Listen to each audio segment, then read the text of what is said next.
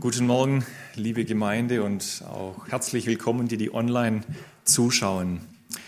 Ich kann mir vorstellen, dass wir alle erschüttert sind über die Ereignisse, die wir mitbekommen, über die Medien, Bilder, Filme. Man wird heute fast an die Front genommen und kann das fast so mitverfolgen, was da geschieht. Und es bewegt uns alle. Und ich denke, es ist gut, wenn wir, wie wir schon getan haben, für die Menschen beten, im persönlichen Gebet, in unseren Familien, in der Gemeinde. Wir wollen Gott anrufen, dass er Einhalt gebietet, dass Frieden geschieht. Und über allem wissen wir, dass Gott eben über allem steht. Irgendwo sind wir hilflos, aber wir können beten. Wir haben einen Gott, der gerne hilft. Und ich denke, wenn das alles, wenn wir das alles so sehen, dann kommt schon auch die Frage hoch, wie kann man eigentlich nur so böse sein? So gemein sein, Krieg, wenn wir das betrachten, was da alles geschieht. Wo kommt überhaupt das Böse her? Und wie, wie weit kann das noch gehen? Und vielleicht erkennen wir in uns selber auch Böses. Vielleicht in einem kleinen Rahmen oder kleinen Maß. Wenn wir andere Menschen hassen, nicht vergeben, ja, erkennen wir das in uns auch? Wo kommt das Böse her? Und auch die Frage hat uns bestimmt alle schon mal beschäftigt, diese Finsternismächte und Dämonen, gibt es die oder nicht? Das sind Realitäten, an die wir als Christen auch glauben, die in der Bibel ganz klar geschrieben stehen. Und wir nehmen ja im Moment Personen der Bibel durch und wir kommen heute zu einer Frau, Maria Magdalena. Und ist ein bisschen ein schweres Thema, wenigstens der erste Teil, würde ich mal sagen, wo wir einsteigen in verschiedene Dinge, die auch heute geschehen, wo sich die Finsternis auch, die Finsternis sich auch manifestiert. Aber ich hoffe, dass wir im zweiten Teil wirklich auch erkennen, dass da eine Hoffnung durchstrahlt, dass Jesus eben über allem steht und dass er letztendlich wirklich der Sieger ist und dass wir nur durch ihn Lösung bekommen. Wenn ich von diesen Dingen rede heute, dann glorifizieren wir nicht dies, sondern wir weisen einfach darauf hin, wir decken sozusagen die Strategie des Feindes auf. Und das ist wichtig. Paulus, er sagt es auch, er schreibt an die Korinther, denn wir sind nicht im Ungewissen, was der Feind vorhat, ja, seine Strategie, wo er hin will, was ist sein Ziel. Und es ist wichtig, dass wir das als Christen auch wissen. Aber dabei wollen wir nicht diese Taten glorifizieren oder hochheben oder so. Nein, eben über allem steht Jesus. Nur Unwissende halten dämonische Kräfte für ein Märchen. Und ich denke, unser christliches Abendland wird vom Okkultismus, von allerlei Übersinnlichem total überschwemmt. Es heißt vielleicht nicht mehr, nicht mehr ähm, irgendwelche schwarze Magie oder irgendwelche dunkle Mächte oder so, sondern es heißt anders. Es wird anders genannt. Früher nannte man es Heidentum, heute nennt man es spirituelle Erfahrungen oder Energie aus dem Kosmos anzapfen und irgendwie kommt es immer mehr. Aberglaube, Magie, Spiritismus, esoterische Heilungsversprechen, Hellsehen, Kontaktaufnahme mit den Toten, solche Dinge. Gott hat die Ewigkeit in unsere Herzen gelegt. Und da ist ein Vakuum da und jeder Mensch ersehnt sich nach Erfüllung. Und leider suchen die Menschen am, oft am falschen Ort. Und besonders in solchen Krisenzeiten wie auch jetzt, da verlangen wir nach Antworten. Keiner weiß ja, was morgen kommt. Und dann suchen die Menschen irgendwo nach Antworten. Sie suchen nach Rat und Hoffnung. Sie besuchen Astrologen zum Beispiel oder das Horoskop oder beim Kartenlegen und sie erwarten da eine Hilfe, eine Antwort. Und das bietet sich haufenweise im Internet an. Ich habe mal gegoogelt und geforscht und ich war erschrocken, wie viel da angeboten wird, bis hin zu eBay Kleinanzeigen, Hellsehen und natürlich, vieles ist auch Geldmacherei, ich weiß, Abzocke und so, aber, aber ist doch, wirklich, ist doch ähm, zum Teil etwas dran? Ich war ja mit meiner Familie etliche Jahre, wir haben in Papua-Neuguinea gearbeitet und da hat mir ein Schüler berichtet, wie er in seinem ähm, Schlafplatz dort, wo er war, hat ihn eines Abends ein Kollege eingeladen und hat gesagt, hey, wir haben doch morgen Examen. kommst du zu mir heute Abend und wir rufen meinen Onkel an. Der Onkel war schon verstorben, wohlgemerkt. Und wir machen das Zimmer dunkel. Warum muss es immer dunkel sein bei solchen Dingen? Auf jeden Fall, wir machen das Zimmer dunkel, wir zünden eine Kerze an oder stellen ein Glas Wasser auf und dann rufen wir meinen Onkel an und bitten ihn, uns zu helfen morgen bei dem Examen. Und dieser christliche Schüler, der hat mir das erzählt und er hat gesagt, mir wurde es unheimlich. Und er hat ihnen dann gesagt, ich mache da nicht mit. Wir sind hilfsbedürftige Menschen. Und Gott, er möchte, dass die Menschen ihn fragen und nicht die Toten befragen. Weil er weiß, dass sie sonst gefangen, dass wir sonst Gefangene der Finsternis werden. Wir nehmen ja verschiedene Personen der Bibel durch und Menschen, die eine Begegnung hatten mit dem Herrn, mit Gott und durch ihr Vertrauen in Gott wurde ihr Leben verändert. Und sie konnten Dinge tun, weil sie Gott vertraut haben. Und so auch Maria Magdalena. Wir sehen, wir lesen etwas Ausführliches von ihr am Ende der Evangelien, vor allem im Johannesevangelium. Und das wollen wir heute aufschlagen, Johannes Kapitel 20. Und darin erkennen wir auch, dass es wirklich eine Lösung gibt für solche finstere Mächte. Es gibt eine Lösung. Johannes Kapitel 20. Wir lesen aber nicht einen fortlaufenden Text, sondern picken hier drei Verse raus. Ihr könnt die komplette Geschichte noch zu Hause lesen. Es sind ein paar Dinge, die von Maria erzählt wird. Vers 1 zum Beispiel. Da ist ja Jesus von den Toten auferstanden und am ersten Tag der Woche kommt Maria von Magdala früh, als es noch finster war, zum Grab und sieht, dass der Stein vom Grab weg war. Sie hatte ein Verlangen, eine Sehnsucht, ihrem Herrn irgendetwas Gutes zu tun oder nahe bei ihm zu sein. Sie hat ja nicht seine Auferstehung erwartet, aber sie wollte einfach da sein. Und dann in Vers 11, Maria aber stand draußen vor dem Grab und weinte. Als sie nun weinte, schaute sie in das Grab. Es war offen. Und dann sah sie zwei Boten von Gott dort stehen und sie haben mit ihr geredet. Und sie haben ihr gesagt, Jesus, den du suchst, er ist nicht hier, er ist auferstanden.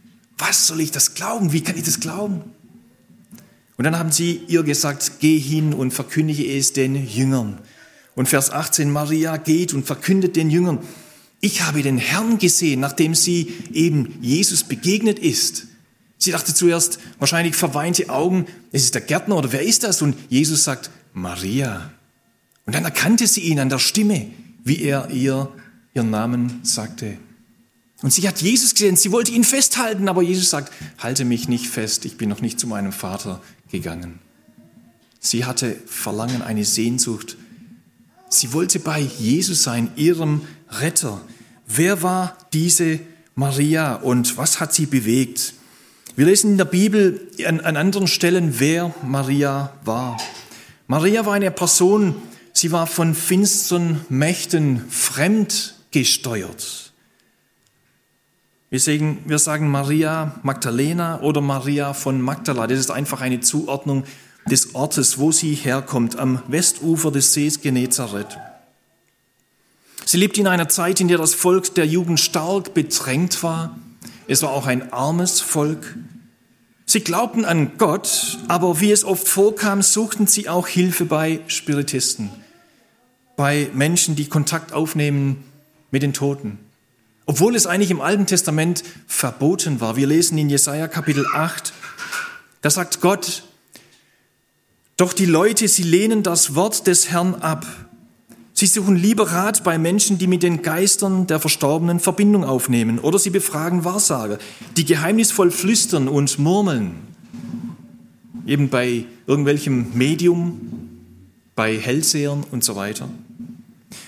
Wenn sie auch euch dazu verführen wollen, dann entgegnet, warum wendet ihr euch nicht eurem Gott zu? Wissen die Toten etwa mehr über die Lebenden als der Herr? Richtet euch nach Gottes Weisungen und glaubt dem, was er euch sagt. Wer sich daran nicht hält, dessen Nacht nimmt kein Ende. War das wohl im Leben von Maria so? Dessen Nacht nimmt kein Ende. Eine Gefangene der Finsternis. Manche behaupten, Maria wäre eine Prostituierte gewesen. Die Besessenheit könnte ein Hinweis darauf sein, aber das kann man hier im Text auch in den anderen Evangelien nicht wirklich daraus schließen. Deshalb bleiben wir bei, bei ihrem seelischen, geistlichen Problem der Besessenheit. Sie war fremd gesteuert. Sie hat sich vermutlich irgendwann einmal dieser Macht der Finsternis bewusst geöffnet. Das geschieht nicht einfach so aus Versehen. Warum hat sie das getan? Wir wissen es nicht, aber vermutlich war da irgendeine Hoffnung, dass sie damit irgendwie glücklich wird, erfüllt wird, dass sie vielleicht reich wird, bekannt wird, mächtig vielleicht wird, irgendeine Vollmacht bekommt über andere oder so. Wir wissen es nicht.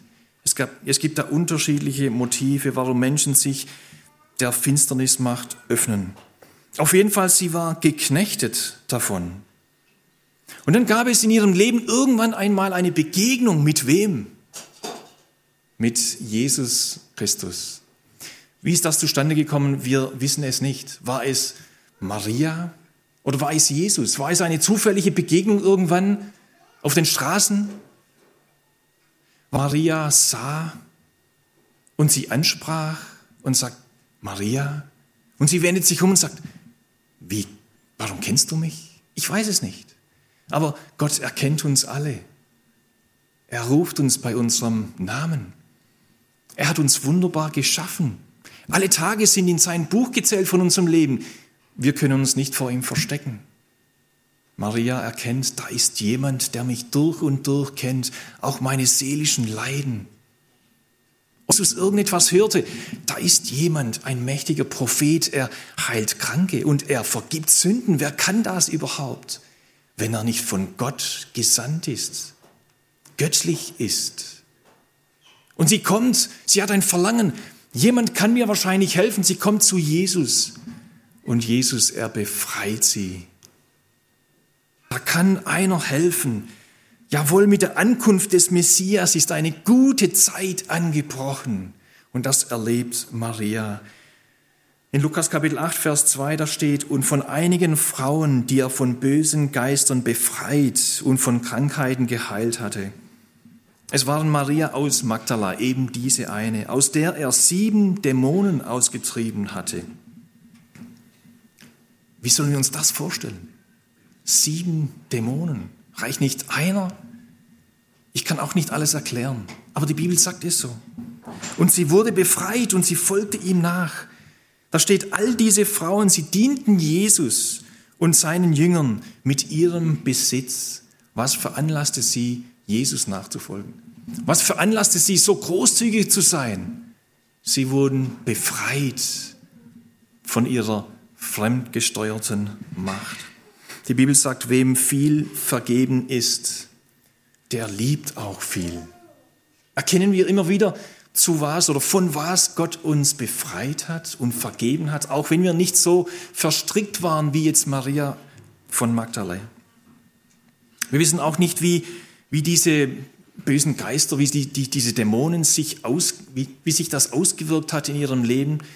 Wir lesen zum Beispiel von einem, von einem anderen Mann in Markus Kapitel 5, Vers 2, da steht, dieser Mensch wurde von einem bösen Geist beherrscht und hauste in Grabhöhlen. Er war so wild, dass er nicht einmal mit Ketten gebändigt werden konnte, so oft man ihn auch an Händen und Füßen fesselte. Jedes Mal zerbrach er die Ketten wieder und riss sich los, niemand konnte ihn überwältigen. Er hatte übermenschliche Kraft.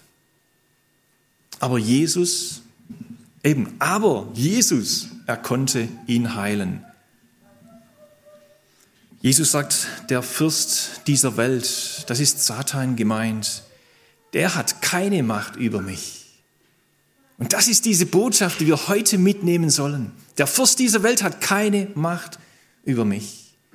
Und wenn Jesus in mir wohnt, hat die Finsternismacht auch keine Macht über mich. Das ist bemerkenswert. Maria, niemand konnte sie heilen. Kein Rabbi, kein Pharisäer, kein Theologe, Schriftgelehrter oder irgendjemand, kein Geistheiler, keine Medikamente. Niemand konnte sie heilen aber Jesus, er konnte. Für dieses Problem gibt es nur eine Lösung. Und es ist der Sieg von Jesus Christus am Kreuz. Es gibt ja verschiedene Auswirkungen von Besessenheit. Da möchte ich nur ein paar nennen. Zwangshandlungen, wenn Menschen Dinge tun, die sie normalerweise nicht tun würden. Starke Süchte, Brutalität, Zug, ein starker Zug zum Selbstmord, Hurerei, Sodomie und so weiter. Das sind Hinweise, müssen nicht unbedingt, aber sind Hinweise. Ich möchte aber ein Wort, ein Wort zur Vorsicht hier anbringen. Es gibt Menschen, die psychisch krank sind und manchmal meinen, sie wären vielleicht besessen, sind es aber im Normalfall nicht. Denn wer das ist, der weiß es eigentlich, dass er fremdgesteuert ist. Und eben der Fürst dieser Welt kann, hat keine Macht über Jesus. Was könnte eigentlich dieser Finger hier bedeuten? Beim Vorbereiten bin ich da dazu gestoßen hier zu diesem Finger und das hat mich irgendwie beeindruckt. Ich habe auch nachgeschlagen, was ein erhobener Finger bedeutet. Und für uns ist es etwas bedrohlich vielleicht, ein erhobener Finger, ja, das ist so wehe, ja. Ich warne dich, ja. Oder eine, eine Stellung aus Überlegenheit, überlegen in Macht, Moral und Wissen. Aber egal, ob es uns gefällt oder nicht, Gott erhebt manchmal den Finger. Aber hier geht es eben um die Finsternismacht. Und wenn Gott den Finger erhebt, dann geht es um Autorität. Wer hat hier das Sagen? In Lukas Kapitel, 12, äh, Kapitel 11, Vers, Vers 20, da kommt ein erstaunlicher Vers. Da steht nämlich, Jesus hat auch jemand geheilt und dann sagt er, wenn ich aber durch den Finger Gottes die Dämonen austreibe, so ist also das Reich Gottes zu euch hingekommen. Also nicht mit einem lauten Getöse oder ein Stampfen oder irgendwas treibt er Dämonen aus, sondern mit dem Finger Gottes. Das fand ich bemerkenswert. Wenn Jesus kommt, er muss nur den Finger heben und diese Mächte weichen. Er ist das Licht der Welt, der alle Finsternis vertreibt. Das ist eine Parallele zu 2. Mose Kapitel 8, Vers 15. Wir kennen die Geschichte vom Auszug aus Ägypten, auch die Plagen und was da alles geschah. Und da haben sogar die Zauberer von Ägypten haben gesagt, wir erkennen darin den Finger Gottes. Gott erhebt den Finger, weil er die Autorität hat. Finde ich gewaltig. Das Himmelreich ist durch Jesus Christus angebrochen. Es manifestiert sich in Jesus vor allem, aber dann auch in seinen Kindern in dieser Welt. Die Finsternis muss weichen, wenn das Licht der Welt kommt. Noch ist vieles unsichtbar von diesem Himmelreich. Es wohnt in uns, aber es, es wird einmal vollendet werden. Ich habe einen guten Freund in, in PNG, der hat eine evangelistische Gabe. Er ist in Port Moresby Beamter im Erziehungssektor und arbeitet dort. Und er begegnete einmal einen Mann am Straßenrand, der sich sehr komisch verhielt. Und auf einmal hat er zu ihm geredet und hat ihm Fragen gestellt und ganz komische Fragen über Noah und verschiedene Dinge. Und auf einmal merkte Aaron, dass, dass er ihn in, in die Irre führen möchte oder irgendwie in die Ecke stellen möchte. Und diese Stimme sagte zu ihm, antworte ihm nichts. Und dann hat er einfach angefangen, Lieder zu singen, dort auf der Straße. Lieder über Jesus und seinen Sieg am Kreuz. Und da, durch diese Lieder hat er einfach Jesus bekannt. Und dieser, dieser Mann, er hat auf einmal seine Ohren zugehalten und hat angefangen zu schreien. Er, er, er möchte das nicht hören. Und hat komische Laute von sich gegeben. Aaron wusste, es ist nicht diese Person, die wirklich redet. Er hat einfach weiter gesungen, bis dieser Mann ruhig geworden ist. Was sagt die Bibel über die Dämonen, über den Teufel? Eigentlich recht wenig, um es gleich vorwegzunehmen.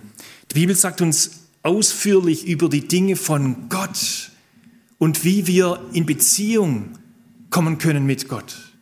Dieser Weg der Errettung, das ist die Hauptbotschaft der Bibel. Und doch gibt es Hinweise über die Lehre des Satan. Und es gibt Aussagen, und über allem müssen wir sagen, das Urteil, es steht fest, eben was ich schon erwähnt habe. Jesus Christus ist der endgültige und unwiderrufliche Sieger über Sünde, Tod und Teufel. Das wollen wir festhalten, wenn wir verschiedene Dinge betrachten. Es ist immer schwierig, etwas zu zeichnen oder uns etwas vorzustellen, das wir nicht sehen. Trotzdem habe ich es mal versucht. Wir leben ja in einer sichtbaren Welt. Wir sehen Dinge, wir sind Menschen, ähm, die Natur und alles, was wir sehen, wir leben in dieser Welt. Aber wir als Christen, wir sind überzeugt, es gibt nicht nur die sichtbare Welt, sondern es gibt auch die unsichtbare Welt. Und ich habe es versucht, in Symbolen hier aufzuzeigen. Hier in diesem grauen Bereich, das eben unsichtbar ist. Wesen da im unsichtbaren Bereich. Die Bibel nennt sie auf der rechten Seite Engel, Lichtwesen. Das sind Dienstboten von Gott. Die Bibel nennt auch manche Namen, Engelsfürsten, wie jetzt Gabriel, Michael, die haben besondere Aufgaben. Und wir können aus der Bibel auch entnehmen, dass Engel dazu gesandt sind, auch uns zu beschützen, die, die da sind. Ja? Wir beten sie nicht an, nein, es sind geschaffene Wesen, aber sie sind da, sie sind eine Realität. Und sie treten sogar manchmal, werden sie sichtbar. Wir lesen manches davon auch in der Bibel. Und sogar in der Kirchengeschichte ähm, gibt es manche solche interessante Berichte. Auf der linken Seite sind gefallene Engel. Nicht absolut, wo das Böse herkommt, aber es gibt, es gibt manche Hinweise. Ihr könnt aufschlagen oder daheim lesen in Jesaja Kapitel 14 und auch Hesekiel Kapitel 28, wo von einem Engelsfürsten berichtet wird, er heißt Luzifer, ein Engel des Lichts, der sich aber erhob und stolz wurde und den Platz von Gott einnehmen wollte und Gott musste ihn aus seiner Herrlichkeit austreiben. In Offenbarung Kapitel 12 wird berichtet, dass der Satan ein, ein Drittel der Engel mit sich nahm. Und wir, wir nennen sie gefallene Engel, eben Dämonen, böse Geister. Der Name von Satan ist Diabolos, das heißt Auseinanderbringer, Durcheinanderwerfer. Im Neuen Testament heißt er Belzebul, der oberste der Dämonen. Oder andere Namen, zum Beispiel der Böse, der Verderber, der Versucher, Verführer, Feind, Fürst dieser Welt, Lügner, Vater der Lüge, der Verkläger. Aber für uns sehr wichtig, er gehört zur geschaffenen Welt. Er ist auch Teil dieser Linken. Er ist nicht gleich wie Gott. Er ist nicht Gott ebenbürtig oder so, sondern er ist auch ein geschaffenes Wesen hier auf der linken Seite irgendwo. Ich habe bewusst ihn irgendwie nicht, nicht herausgehoben, aber er ist der Fürst, der Oberste der finsteren Welt. Nämlich die dualistische Vorstellung eines Gegenübers von Gott und Satan, so als ob sie auf Augenhöhe wären, das, das gibt es nicht. Ja. Das ist ausgeschlossen. Er ist Gott hoffnungslos unterlegen. Er kann nur das tun, was Gott erlaubt. Er ist sozusagen ein, ein Diener. Ja. Er muss er kann nur das tun, was Gott zulässt. Somit ist er begrenzt und kann auch nicht tun, was er will. Wo ist eigentlich Gott in diesem ganzen Bild? Ich stelle es mir mal so vor, ja. Gott, der über allem steht. Gott, der allumfassend ist, der das ganze Kosmos umschließt. Paulus sagt mal, in ihm leben, weben und sind wir. Gott, er, er erfüllt eigentlich alles. Er ist nämlich allmächtig, allwissend, allgegenwärtig, er ist ewig. Und Satan ist ein geschaffenes Wesen, nicht allgegenwärtig, nicht allwissend. Ja, das ist wichtig, das festzuhalten. Der Teufel gehört zur unsichtbaren Welt, kann aber ins Sichtbare eingreifen, wenn Menschen sich eben der Sünde der Wahrsagerei, der Zauberei sich öffnen. Sie öffnen sich eben dem Machtbereich des Satans und er knechtet sie. Das geschieht nicht aber einfach so oder aus Versehen, ohne unser Wissen. Ernst Modersohn erzählt, wie er mit so einer Person zu tun hatte. Oft, wenn Leute an seinem Haus vorbeikamen, dieser Person, da haben sie komische Schreie und Stöhne gehört. Er kam nicht los von diesen Mächten. Der Feind hielt ihn fest. Aber wie gut, dass viele erleben, dass es Befreiung gibt im Namen von Jesus Christus. Und so steht auch in 1. Johannes Kapitel 3, Vers 8, doch der Sohn Gottes ist gerade deswegen in die Welt gekommen, um die Werke des Teufels zu zerstören. Und das ist wo passiert. Und hier das letzte Bild von diesen Symbolen. Am Kreuz ist es geschehen. Da geschah eine Entmachtung. Wir lesen es auch in Kolosser. Jesus hat am Kreuz die Macht des, des Teufels genommen. Eine Entmachtung. Und das ist die, die hoffnungsvolle Botschaft für alle, die wir ja, an Jesus glauben, sind in diesem Machtbereich des Herrschers, der eben den Finger hebt, der Autorität hat, der über allem steht. So eine hoffnungsvolle Botschaft. Er hat den Tod besiegt, die Finsternismacht des Teufels besiegt. Aber wir fragen uns ja, warum gibt es doch noch so viel Böses in dieser Welt, eben Krieg und so weiter? weil der Mensch die Finsternis mehr liebt als das Licht. Leider, sagt Jesus. Aber wer zum Licht kommt, der wechselt eben von dem Herrschaftsbereich des, der Finsternis zum Licht und gehört zu Jesus. Wir leben aber noch in dieser Welt, wir werden angegriffen. Im Petrus, da steht, 1. Petrus 5, Vers 8, seid besonnen und wachsam. Der Teufel möchte Schaden anrichten. Er will uns von diesem guten Weg ablenken. Denn der Teufel, sagt er, euer Todfeind, er läuft wie ein brüllender Löwe um euch herum. Er wartet nur darauf, dass einer von euch, dass er einer von euch verschlingen kann. Aber in Jesus hat er keine Macht, absolut nicht. Jesus hebt nur den Finger. Wir sind im Machtbereich vom Herrn Jesus. Er ist der Herr. Aber wir sollen wachsam sein, nüchtern sein. Denn die Bibel sagt auch, dass der Teufel als Engel des Lichts erscheinen kann, eben nicht so spielerisch, wie man es im, an, an Halloween oder sonstigen Zeiten ja darstellt, sondern er kommt als Engel des Lichts. Und wir brauchen die, die Gabe der Geisterunterscheidung. Und wir dürfen immer wieder beten, Herr, schenk uns diese Gabe, dass wir erkennen, was von Gott ist und was nicht. Das kann manchmal auch sehr perfide sein. Er versucht die Gemeinde zu verblenden. Er sät Unkraut, Streit, Zorn, Irrlehre, Widerstände in der Gemeinde. Deshalb wollen wir wachsam sein. Es gibt ganz unterschiedliche Praktiken. Ich habe schon manche erwähnt, Astrologie, Esoterik, Gläserrücken, Geistheilung und so verschiedene Praktiken der Wahrsagerei, Zeichendeutung und Magie. Interessant ist, dass in der Apostelgeschichte, da gab es verschiedene Gegenstände und Bücher. Was haben sie mit denen getan? die haben sie vernichtet. Wir wollen mit diesem Zeug nichts mehr zu tun haben. Das ist eine konsequente Distanzierung von all dem. Uns auf die Seite des Siegers stellen, das wollen wir tun. Vielleicht noch kurz ein kleiner Exkurs über okkulte Belastung und Besessenheit. Ich denke, es gibt zwei Extreme.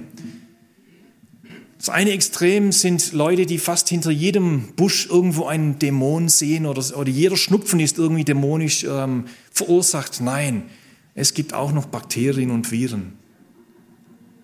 Aber auf der anderen Extreme gibt es auch Menschen, die das überhaupt nicht für wahr halten. Die sagen, das ist alles nur Hirn, Hirn, Hirngespinst. Das ist auch nicht so. Weder das eine noch das andere.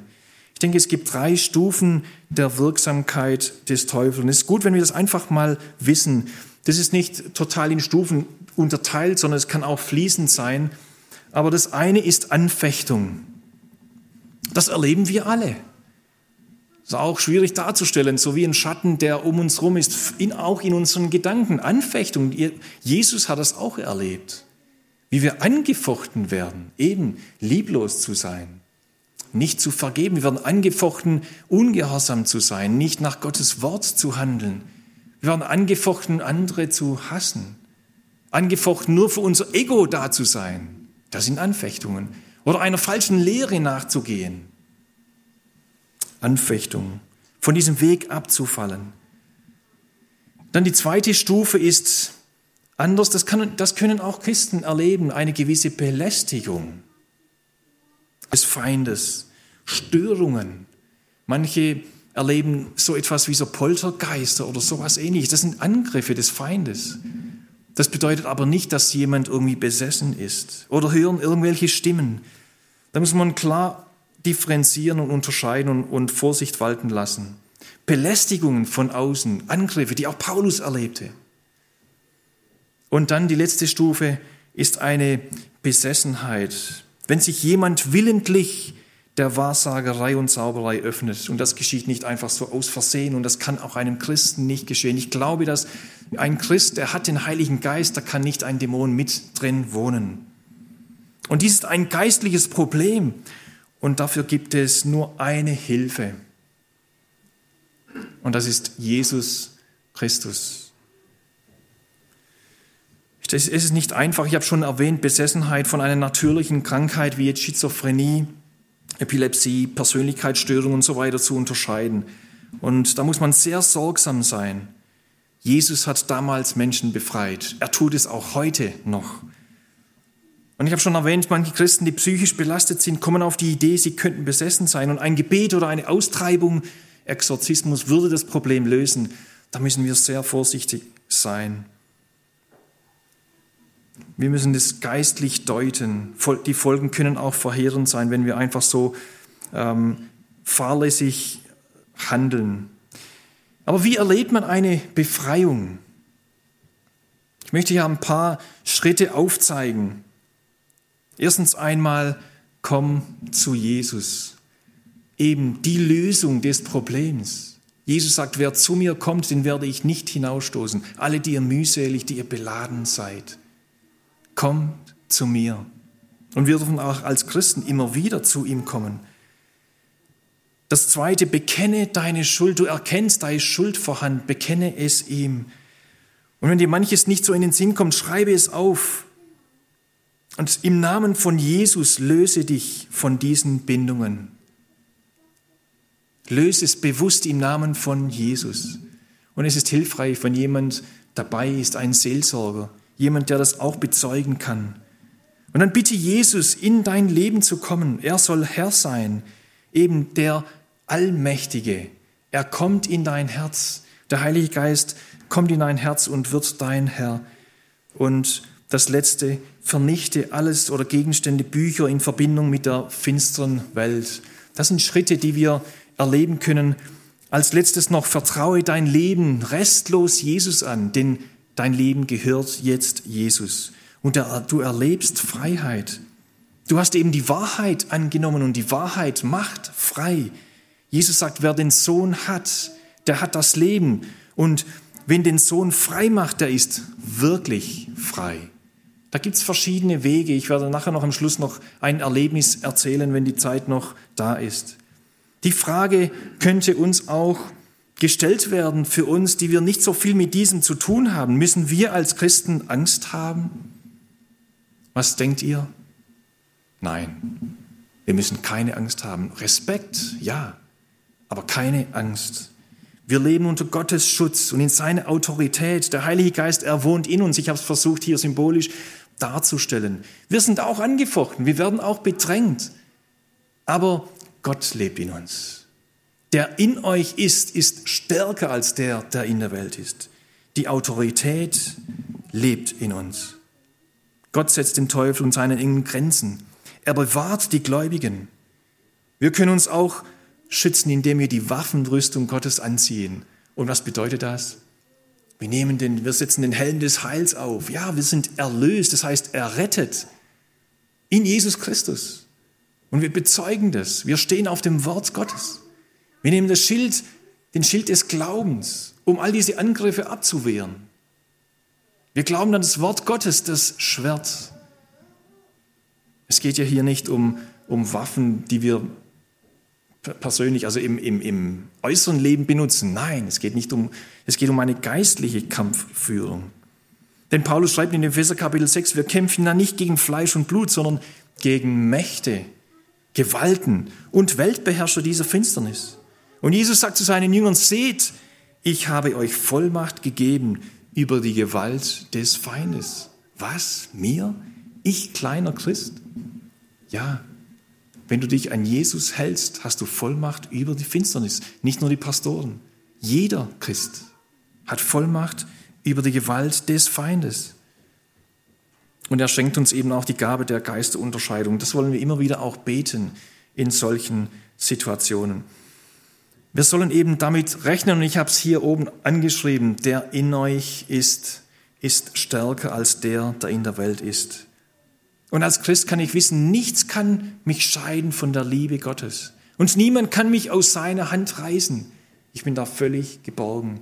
Wenn Unsicherheit kommt, wenn Zweifel kommt, wenn Ängste hochkommen, dich immer wieder in diese Hand Gottes stellen. Nichts kann mich aus der Hand Gottes reißen. Gewalten, irgendwelche Finsternismacht oder so, kann mich nicht von Gottes Liebe trennen. Maria Magdalena von finsteren Mächten fremdgesteuert, einst, ja, das war ihre, ihre Erfahrung, geknechtet, gelitten. Jesus kennt sie. Ich weiß, wie du leidest. Aber es gibt eine Lösung, es gibt eine Hoffnung, eben die Begegnung mit Jesus. Er ist der Herr über alle Mächte, auch die finsteren, und hat die Dämonen aus ihr getrieben, weil Jesus eben der Herr ist. Und so hat ihr Leben eine ganz neue Richtung bekommen. Sie war befreit, um Jesus zu dienen, um ihn zu lieben, um ihm nachzufolgen. Und sie reist mit Jesus, sie redet und zeugt von ihm. Das haben wir auch gelesen in Johannes am Ende. Sie geht zu, zu, zu den Jüngern und bezeugt von der Auferstehung von Jesus. Aber sie ist auch dort, wo die Jünger geflohen sind. Da treffen wir sie in Matthäus 27 am, am Kreuz von Jesus, die Maria Magdalena. Sie will nah bei Jesus sein. Sie erlebt den Tod von Jesus. Kann vieles wahrscheinlich noch nicht verstehen. Sie kommt zum Grab, als Erste am Grab. Und sie erlebt die Auferstehung, begegnet Jesus dort. Welch schöne Begegnung von Maria mit Jesus. Ich habe noch ein bisschen Zeit, um diese, dieses Erlebnis in unserer Bibelschule damals in, in PNG, das war 2015, da haben wir ganz komische Phänomene erlebt. Und man kann jetzt davon halten, was man will. In westlichen Ländern denken sie, ja, das ist irgendwie, was weiß ich, irgendwelche Träume oder so. Aber es waren Erscheinungen, die Bibelschüler hatten. Und ich stufe das jetzt ein in diese zweite ähm, Stufe Belästigungen vom Feind. Und wir wussten zuerst nicht, was tun wir damit. Da haben Bibelschüler, die hatten verschiedene komische Erscheinungen. Und einer erzählte mir, und weil ich es von ihm ganz persönlich gehört habe, möchte ich es auch weitergeben. Er erzählte, wie er nachts wie eine finstere Gestalt in sein Zimmer kam und ihn auf den Zementboden warf und ihn, ihn wirkte. Und er konnte nur noch leise, Jesus, hilf, rufen. Und nur dieses leise Jesus hat diese finstere Macht, ist gewichen. Durch das zune Fenster hat noch Bücher vom Regal runtergeworfen. Er weiß nicht, wie diese Bücher runtergefallen sind und ist verschwunden. Und er erzählte mir das ein oder zwei Tage später. Ich musste ihm glauben. Und wir glauben, dass das dass das Angriffe waren von der Finsternismacht. Gerade unsere Bibelschule. Warum? Ich weiß es nicht. Die Bibelschüler waren total durch den Wind. Sie wussten nicht, was da geschieht, hatten auch zum Teil Angst. Wir konnten keinen Unterricht halten in dieser Woche, haben sie in den Garten geschickt und abends sind wir aber immer wieder zusammengekommen. Was kann man tun in solchen Situationen? Wir haben einfach gebetet. Wir haben Lieder gesungen. Und dann haben wir aus der Bibel Geschichten vorgelesen, gar nicht viel gepredigt.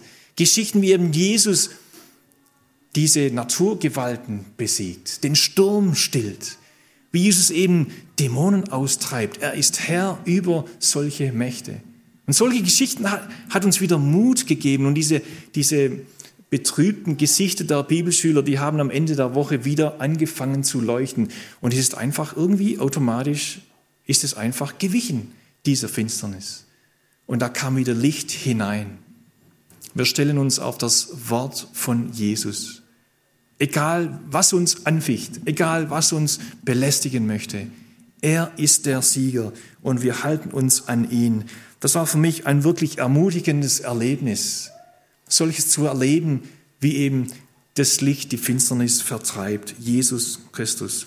Ich ermutige euch, wenn ihr noch mehr wissen wollt von solchen Erfahrungen oder so, geht mal auf YouTube, ERF Mensch Gott und könnt mal eintragen, Esoterik oder ähm, von irgendwelchen Dingen geheilt von der Finsternismacht. Da gibt es etliche Erlebnisse von Menschen, die davon berichten. Sehr ermutigend, auch gerade in unserer Zeit.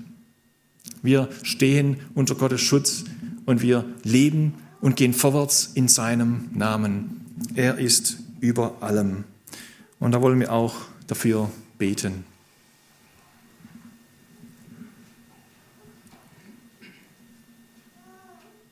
Herr Jesus Christus, wir bekennen dich und rufen deinen Namen an und wissen, dass du der auferstandene Herr bist. Wir bekennen, dass du am Kreuz alle finstere Macht besiegt hast. Die Sünde, Tod, den Teufel. Und wir danken dir, dass du diese Hoffnung gebracht hast. Eine gute Zeit ist angebrochen. Und wir dürfen unser Leben festmachen, dich aufnehmen in uns. Und wir dürfen wissen, dass du in uns lebst. Und dass du eben der Sieger bist, auch in unserem Leben. Egal, was uns anficht, was uns belastet. Manchmal auch Krankheiten, manchmal Zweifel. Wir dürfen in deinen Händen uns wissen, geborgen wissen. Und du gehst mit uns auch durch diese Zeit und wir erleben schreckliche Dinge, die in dieser Welt passieren. Aber wir wissen, dass du einen Plan hast und ja, wir gehen einer herrlichen Zukunft entgegen. Und wir sind nicht erschrocken über diese Dinge, weil sie auch in deinem Wort stehen, dass Dinge kommen werden. Aber letztendlich bist du der Sieger und alle Knie werden sich beugen müssen. Alle Weltherrscher, die heute wir das Gefühl haben, sie tun, was sie wollen, sie werden einmal ihre Knie vor dich beugen. Unser Leben in deine Hände auch für diese Woche und bitten um deinen Segen, um deinen Schutz, um deine Bewahrung und dein Begleiten. Auch die, die heute nicht hier sein konnten, bewahre auch sie. Danke, dass du mit uns gehst. Amen.